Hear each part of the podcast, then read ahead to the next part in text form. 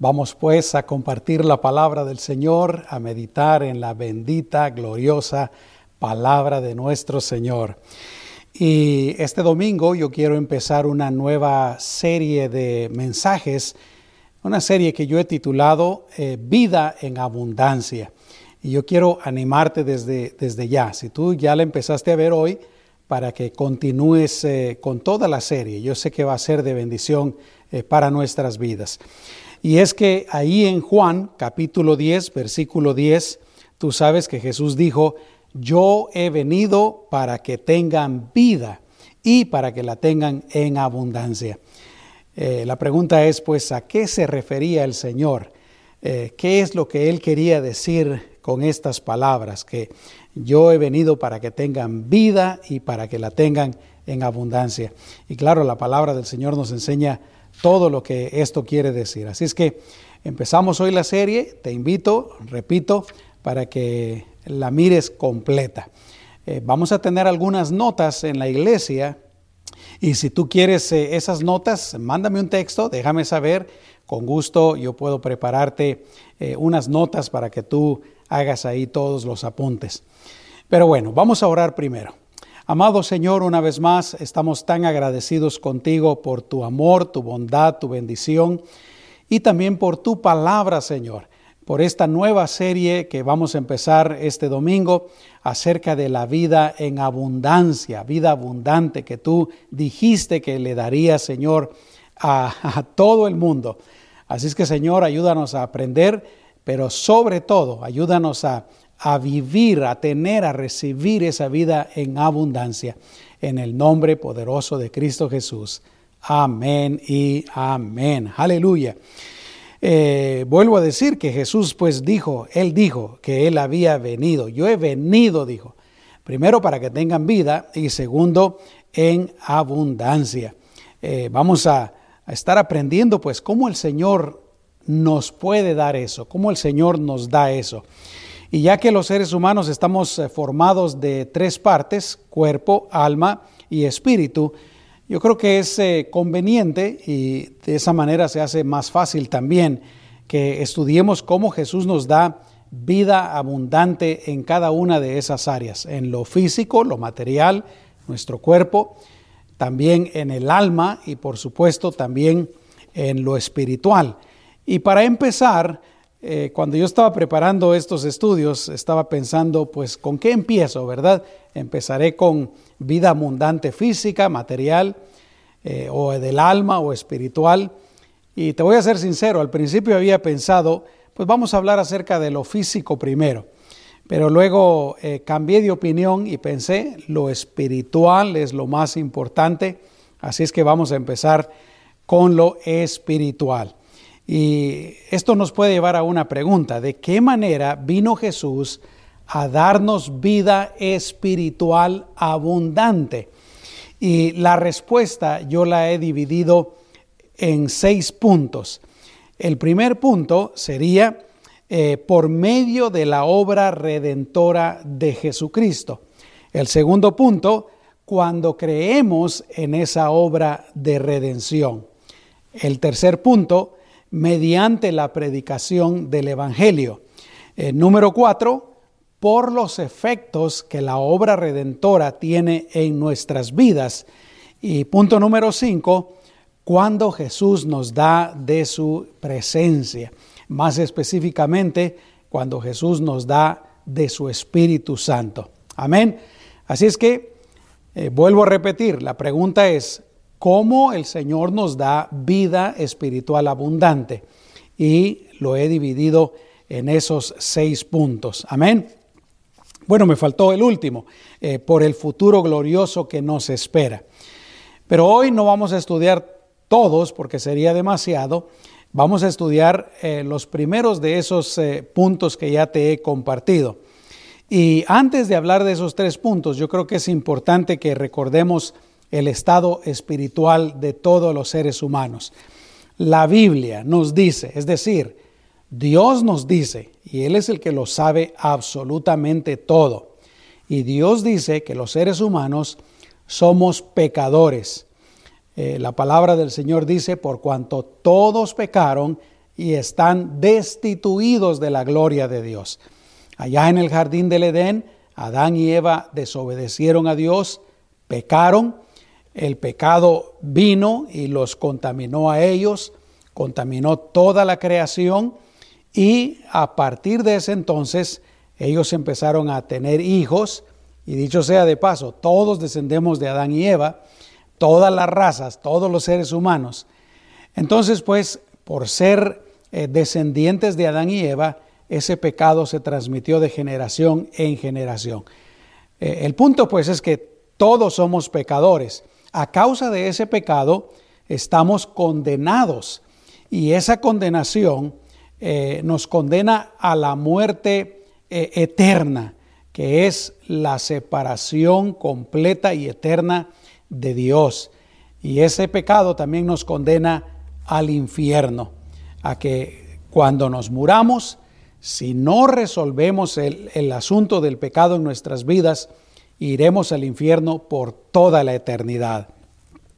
Ahora, eh, por supuesto, tengo que decir que gracias a Dios, Dios proveyó una solución, una salida, y eso está en Jesucristo. Y, eso es lo que vamos a estar estudiando en esta serie, ¿verdad? Eh, pero el asunto pues e, es que cuando Jesús dijo, yo he venido para que tengan vida y para que la tengan en abundancia, eh, no teníamos vida, estamos muertos. La Biblia dice que una persona eh, que no ha recibido el regalo de Dios en Cristo Jesús, esa persona está muerta, muerta espiritualmente.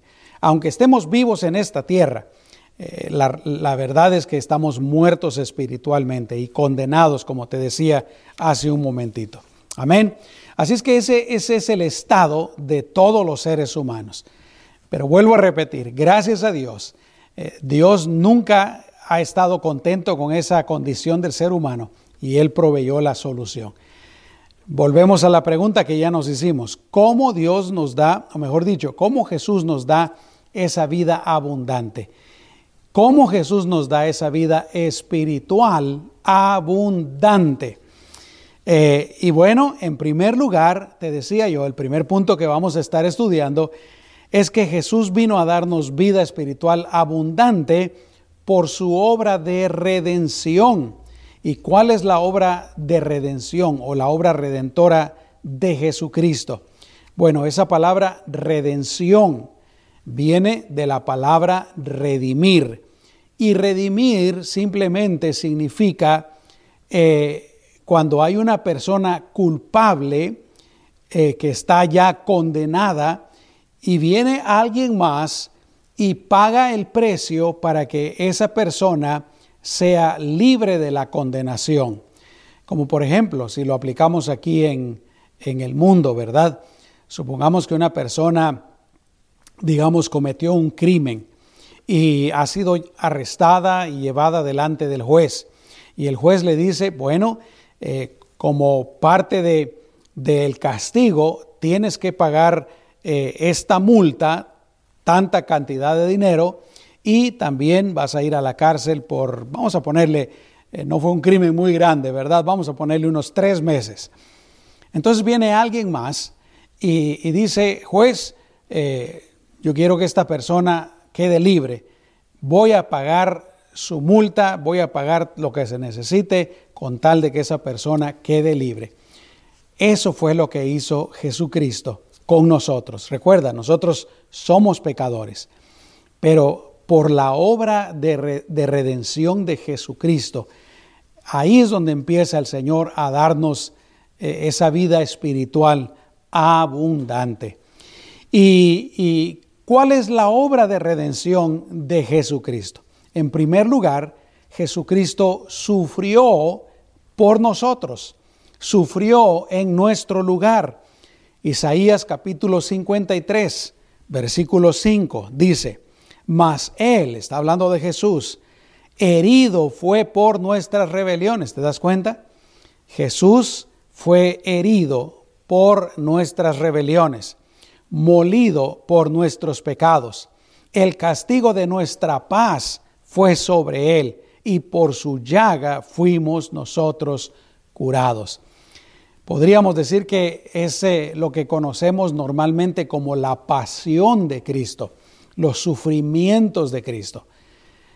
Nosotros, a causa del pecado, eh, como te dije ya hace un momentito, estamos condenados, deberíamos de ir al infierno por toda la eternidad, sufrir eternamente. Pero Jesús sufrió por nosotros. No solamente sufrió por nosotros, pero Jesús también, dice la Biblia, cargó en él con todos nuestros pecados. Primera de Pedro, capítulo 2, versículo 24, dice, quien llevó él mismo nuestros pecados en su cuerpo sobre el madero. Cuando Jesús lo clavaron en aquella cruz, lo levantaron, ahí llevaba todos nuestros pecados. Y sigue diciendo ese pasaje, para que nosotros, estando muertos a los pecados, vivamos a la justicia y por cuya herida fuisteis sanados. Pero también ahí en Isaías eh, capítulo 53 y versículo 6 dice, todos nosotros nos descarriamos como ovejas, cada cual se apartó por su camino. Aquí viene, mas Jehová cargó en él el pecado de todos nosotros. Entonces, no solamente Jesús sufrió por nosotros, padeció por nosotros, pero también Dios y Él eh, cargó, Él cargó con todos nuestros pecados en su cuerpo, dice, cuando fue crucificado. La otra cosa que hizo, que es parte de su obra redentora, fue derramar su sangre. Escucha lo que dice Juan capítulo 19, versículo 34. Pero uno de los soldados le abrió el costado con una lanza. Esto es cuando Jesús ya estaba eh, crucificado y ya había fallecido. Le abrió el costado con una lanza y al instante, dice, salió sangre y agua. Salió sangre, las últimas gotas de su sangre. Y Jesús pues eh, prácticamente empezó a derramar su sangre eh, desde tal vez la primera bofetada o el primer azote o cuando le pusieron la, corona de espinos eh, y hasta que lo crucificaron. Cuando lo clavaron, Jesús derramó toda su sangre. ¿Y sabes qué? La Biblia nos enseña que solamente la sangre de Jesucristo es la que nos limpia de todo pecado. Y vuelvo a repetir, es su obra de redención, eh, que es eh, una obra completa. Eh, con todo respeto, ¿verdad? Pero podríamos decir es un paquete completo. Su sufrimiento, el hecho de que cargó con todos nuestros pecados, derramó su sangre. Pero escucha lo que dice la palabra del Señor. Hebreos capítulo 9, versículo 22. Y casi todo es purificado según la ley con sangre. Y sin derramamiento de sangre no se hace remisión. Está hablando de pecados, ¿verdad? No se hace remisión de pecados. Ahora, en el Antiguo Testamento se hacían sacrificios de animales, pero era algo temporal. Jesucristo, a quien la Biblia también le llama el Cordero de Dios que quita el pecado del mundo, él derramó su sangre y su sangre nos limpia de todo pecado permanente y totalmente. Amén. Hebreos capítulo 9, versículo 14 dice, cuanto más la sangre de Cristo, el cual mediante el Espíritu Eterno se ofreció a sí mismo sin mancha a Dios, limpiará vuestras conciencias de obras muertas para que sirváis al Dios vivo. Aleluya. Por eso es que celebramos la Santa Cena, lo que hicimos hace un momentito. El pan simboliza su cuerpo. Cuando es partido el pan, simboliza eh, sus sufrimientos. Jesús dijo, el que su cuerpo era partido por todos nosotros. Y cuando tomamos el vino, simboliza su sangre que fue derramada para que nosotros fuéramos limpiados de nuestros pecados. Primera de Juan, capítulo 1, versículo 7 dice, pero si andamos en luz, ¿y quién es la luz? Jesús, su palabra. Dice, como Él está en luz, tenemos comunión unos con otros, y la sangre de Jesucristo su Hijo nos limpia de todo pecado. Aleluya. Entonces, pues la obra redentora de Cristo incluye, para empezar, estas tres cosas. Su sufrimiento, el hecho de que cargó con todos nuestros pecados en su cuerpo en la cruz, derramó toda su sangre para limpiarnos de nuestros pecados. Y el siguiente punto sería el hecho de que Él murió, Jesús murió.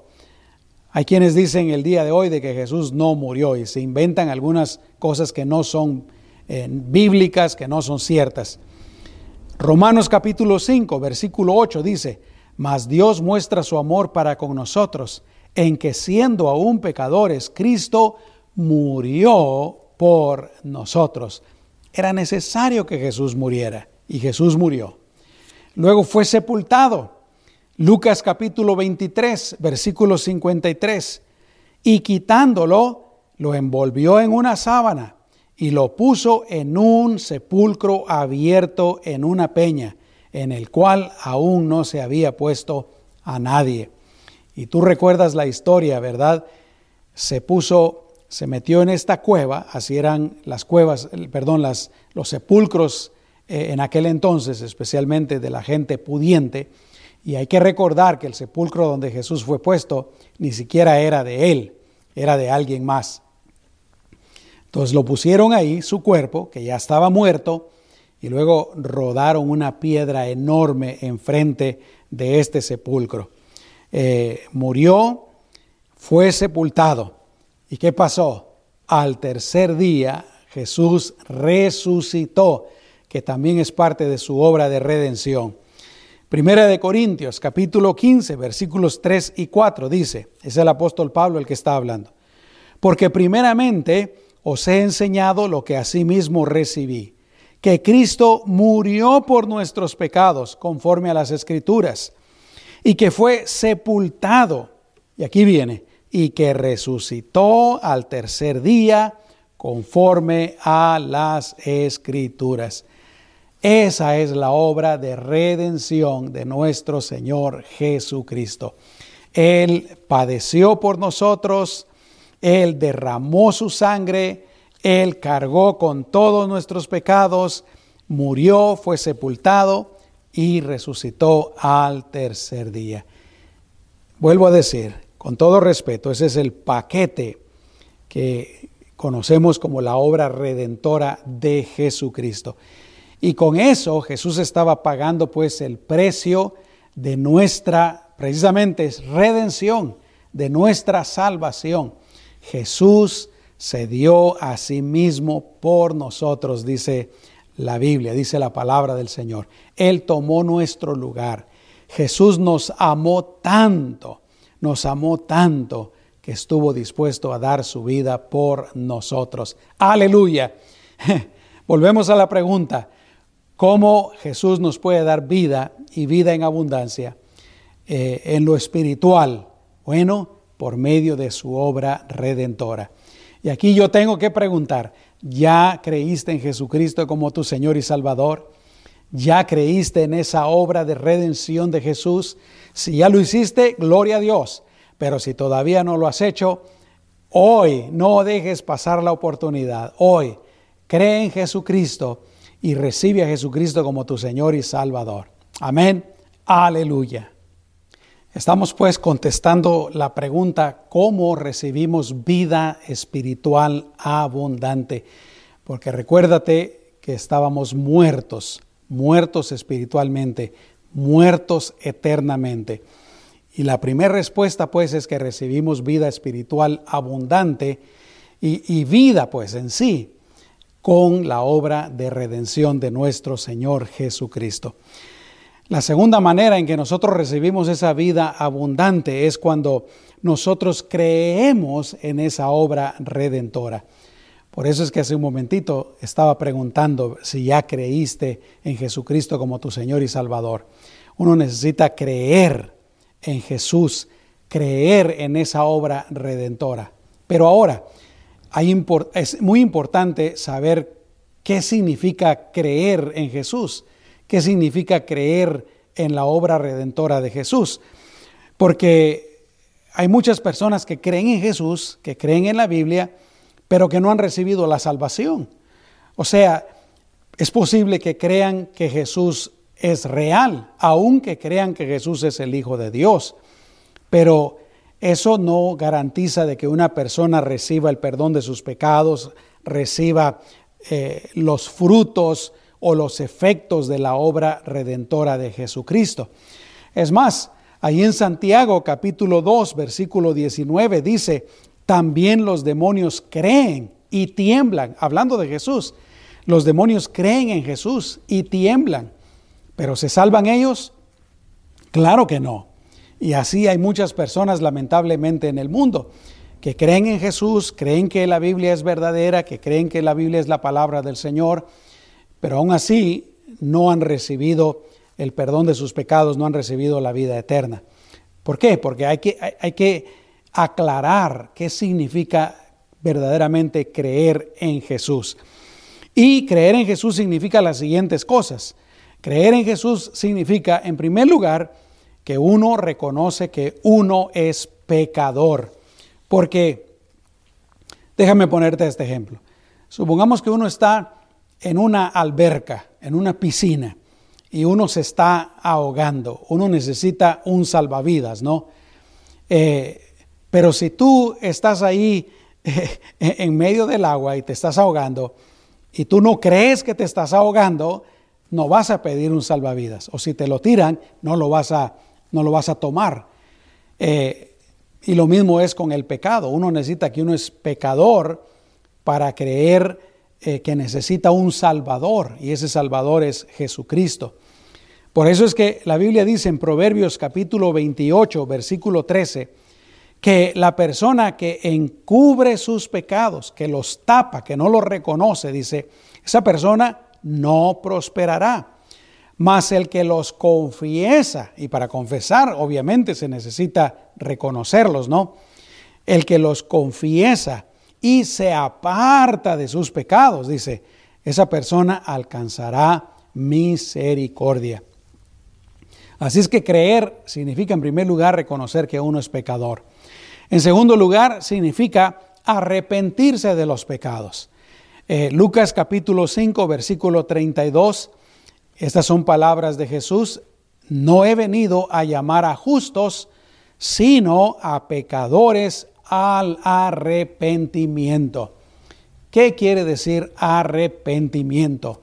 No es sentirse mal nada más por los pecados, no es remordimiento solamente Arrepentimiento quiere decir que además de uno sentirse mal por el pecado, uno toma la decisión de dejar el pecado, de renunciar al pecado, de ya no practicar el pecado. Eso es lo que quiere decir un verdadero arrepentimiento.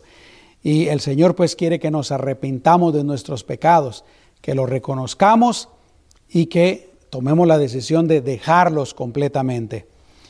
Creer también significa pedirle perdón a Dios, porque una persona pecadora a quien ofende principalmente es a Dios. Primera de Juan, capítulo 1, versículo 9 dice, si confesamos nuestros pecados, Él es fiel y justo eh, para perdonar nuestros pecados y limpiarnos de toda maldad. Pedir perdón al Señor. Creer también significa convertirse de los pecados, lo que te estaba diciendo hace un momentito, que significa arrepentirse de los pecados. Escucha lo que dice Hechos, capítulo 3, versículo 19. Así que arrepentíos y convertíos. ¿Te das cuenta? Convertíos. ¿Para qué? Para que sean borrados vuestros pecados, para que vengan de la presencia del Señor tiempos de refrigerio. O sea que eh, cuando uno se va a acercar al Señor, cuando uno va a creer en esa obra de redención, primero uno reconoce que es pecador, uno se arrepiente de los pecados, uno le pide perdón al Señor, pero luego que uno empieza una vida diferente, sin pecar. Los pecados que uno cometía antes, uno ya no los sigue practicando. Y creer también significa eh, recibir a Jesús como Salvador. Escucha lo que dice Juan, capítulo 1, versículo 12. Mas a todos los que le recibieron, por eso te digo, eh, creer significa también recibir a Jesús. Y, y agrega, a los que creen en su nombre, a estas personas, Dios les da potestad, o mejor dicho, les dio potestad de ser hechos hijos de Dios. Uno tiene que recibir a Jesús.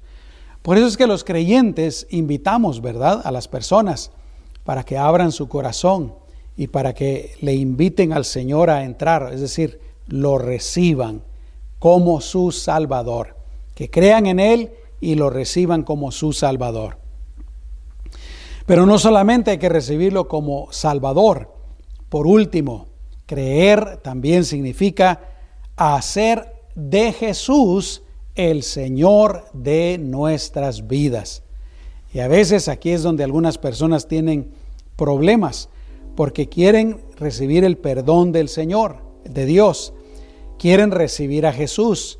Pero ya cuando se trata de, de que Jesús gobierne sus vidas completamente, a veces ahí algunas personas tienen problema.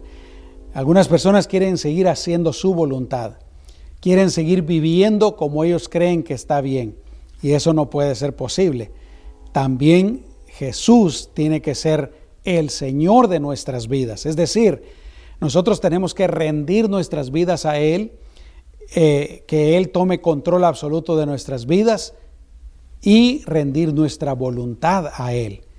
Ya no vamos a vivir como nosotros queremos o pensamos, sino que vamos a vivir como el Señor nos lo manda. Escucha lo que dijo Jesús en Mateo 7:21. No todo el que me dice, Señor, Señor, entrará en el reino de los cielos. Es decir, eh, va a llegar el momento que vayamos todos al cielo, todos a la presencia del Señor, ¿verdad? Y algunos le van a decir, Señor, Señor, yo creí en ti. Pero no es cierto. ¿Por qué? Porque no vivieron de acuerdo a la voluntad precisamente del Señor. Si yo le llamo Señor es porque Él verdaderamente es el Señor de mi vida, es el que gobierna mi vida. Y termina diciendo ese versículo, ¿verdad? Sino el que hace la voluntad de mi Padre que está en los cielos. Por eso te digo pues de que creer también significa que lo vamos a hacer Señor de nuestras vidas. Amén. Muy bien, entonces, ¿cómo recibe uno esa vida de Jesús? Esa vida abundante. Número uno, por la obra de redención de Jesucristo. Número dos, creyendo nosotros en esa obra de redención. Y te digo que creer implica Primero, reconocer que uno es pecador. Segundo, arrepentirse de los pecados. Tercero, pedirle perdón a Dios. Cuarto, convertirse de los pecados. Quinto, recibir a Jesús como Salvador. Seis, hacer de Jesús nuestro Señor. Y aquí otra vez tengo que preguntar, ¿ya creíste tú en Jesucristo de esta manera? si ya lo hiciste, qué bueno, gloria a Dios. Vamos a seguir viviendo para el Señor. Pero si no lo has hecho, hoy me estás escuchando porque Dios quiere que tú creas en Jesucristo. Quiere que tú recibas el perdón de tus pecados. Quiere darte la vida eterna. Una, o como Él dijo ahí en Juan 10:10, 10, Él quiere darte vida y vida en abundancia. Amén. Al final, dentro de un ratito, yo voy a darte la oportunidad, si todavía no lo has hecho, de que tú creas en Jesucristo, así como acabo de explicarlo. Pero en tercer lugar, ¿cómo recibimos esa vida abundante, esa vida espiritual abundante? Bueno, La recibimos por medio de la predicación del Evangelio. Aleluya. Porque, ¿cómo vamos nosotros a conocer la obra de redención de Jesús si alguien no, lo, no nos lo dice, alguien no nos lo explica, no lo explica? ¿Cómo vamos a creer en esa obra redentora si alguien no nos lo dice? Ahí es donde viene pues la predicación del Evangelio. Lo que es tan importante, el Evangelio es muy importante, tanto que en su último mandamiento hacia la iglesia fue el mandato del Señor, que fuéramos por todo el mundo predicando el Evangelio. Marcos 16, versículos 15 y 16 dice, eh, y les dijo, id por todo el mundo y predicad el Evangelio a toda criatura. El que creyere y fuere bautizado será salvo, mas el que no creyere será condenado. Si tú ya creíste en Jesucristo, fue porque alguien predicó el Evangelio. Y nosotros tenemos que seguir predicándolo. Pero bueno, eh, el Evangelio, pues, la predicación del Evangelio es sumamente importante. La Biblia dice que Jesús vino predicando el Evangelio. Mateo capítulo 4, versículo 17. Desde entonces comenzó Jesús a predicar y a decir, arrepentíos porque el reino de los cielos se ha acercado. Mateo 4, 23 dice, y recorrió Jesús toda Galilea, enseñando en las sinagogas, esto es predicar el Evangelio y predicando el Evangelio del reino y sanando toda enfermedad y toda dolencia en el pueblo. Y bueno, yo creo que vale la pena que aclaremos también qué es el Evangelio. El Evangelio es el mensaje de Dios para toda la humanidad acerca de cómo Dios salvaría a los hombres del pecado. Es el mensaje precisamente de la obra redentora de Jesucristo lo que te compartí al principio. Te leo nuevamente, Primera de Corintios, capítulo 15, versículo 1 al 4. Pablo está hablando. Escucha lo que dice.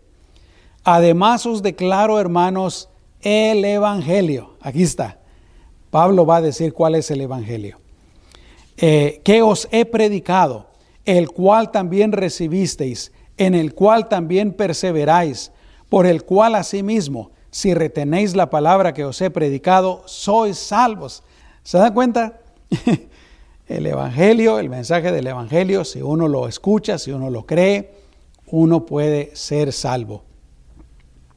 Pero sigue diciendo, si no creísteis en vano, aquí viene el Evangelio, porque primeramente os he enseñado lo que asimismo recibí, que Cristo murió por nuestros pecados, conforme a las Escrituras y que fue sepultado y que resucitó al tercer día conforme a las escrituras. Entonces el Evangelio pues es ese mensaje de redención. Aleluya. Cuando nosotros queremos compartir el Evangelio con otra persona, eso es lo que le tenemos que decir. ¿Sabes qué? Dios te ama, Jesús te ama, Jesús te ama tanto que hizo estas cosas por ti, sufrió por ti, eh, cargó con todos tus pecados, derramó su sangre hasta la última gota por ti, murió, fue sepultado, resucitó al tercer día. Aleluya. Gloria a Dios. Y el mensaje del Evangelio pues se encuentra en las escrituras, en la Biblia. Amén. Gloria a Dios. ¿Cómo vino Jesús y nos da cómo viene Él y nos da vida, nos da vida abundante. Y en este caso específico, vida espiritual abundante. Te compartí, te compartí las primeras tres cosas. Número uno, por su obra de redención. Número dos, cuando creemos en esa obra de redención. Y número tres, por la predicación del Evangelio. y ya dije que el Evangelio es explicar, compartir lo que es la obra redentora de Jesucristo. Amén. Aleluya. El próximo domingo vamos a terminar con, con este punto de cómo eh, Jesús nos da vida espiritual abundante y te voy a hablar acerca de las cosas que nos hacen falta, los tres puntos que nos hacen falta. Eh, en primer lugar, eh, Dios nos da vida espiritual abundante por los efectos que tiene cuando nosotros creemos en la obra de redención de Jesucristo, los efectos que esa obra tiene en nosotros. en segundo lugar, te voy a hablar de que también nos da esa vida espiritual abundante cuando recibimos el Espíritu Santo. Y en tercer lugar, por el futuro glorioso que Él tiene preparado para nosotros. Amén. Gloria al Señor. Yo espero que hayas puesto atención. Espero que eh, si, si lo hiciste, que tomes notas. Si quieres unas notas, déjame saber. Yo con gusto las comparto contigo. Amén. La cosa está que Jesús dijo, yo he venido para que tengan vida y para que la tengan en abundancia. Aleluya.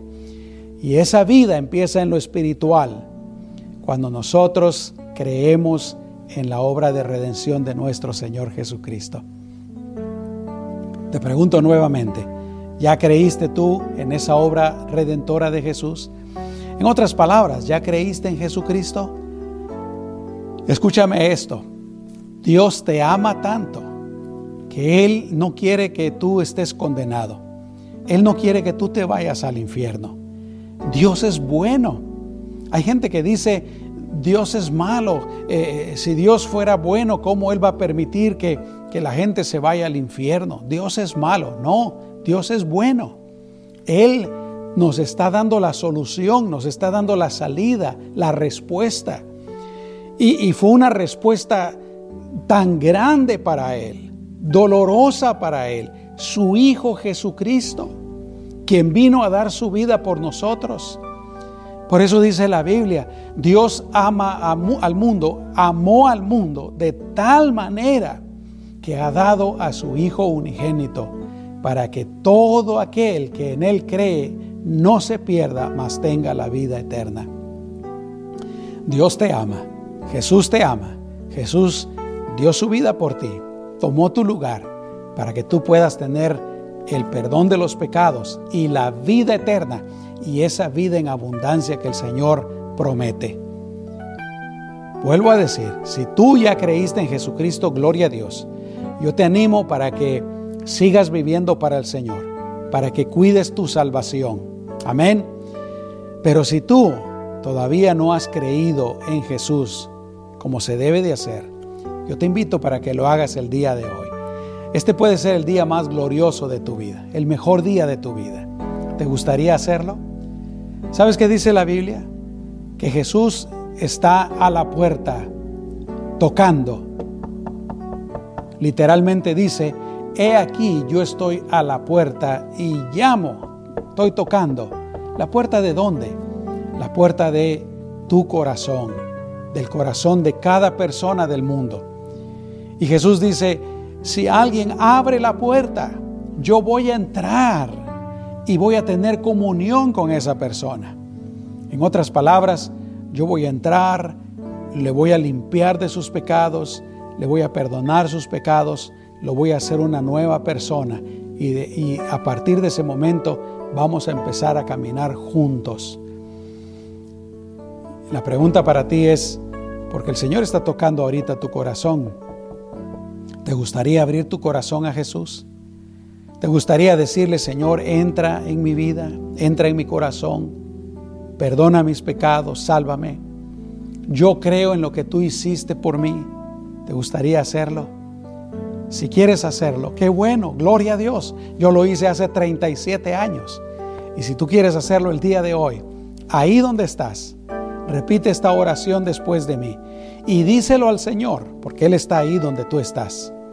Cierra tus ojos y le dices, Señor Jesús, reconozco que soy un pecador y que te necesito. Es por eso que hoy creo en ti, creo en esa obra de redención que hiciste por mí.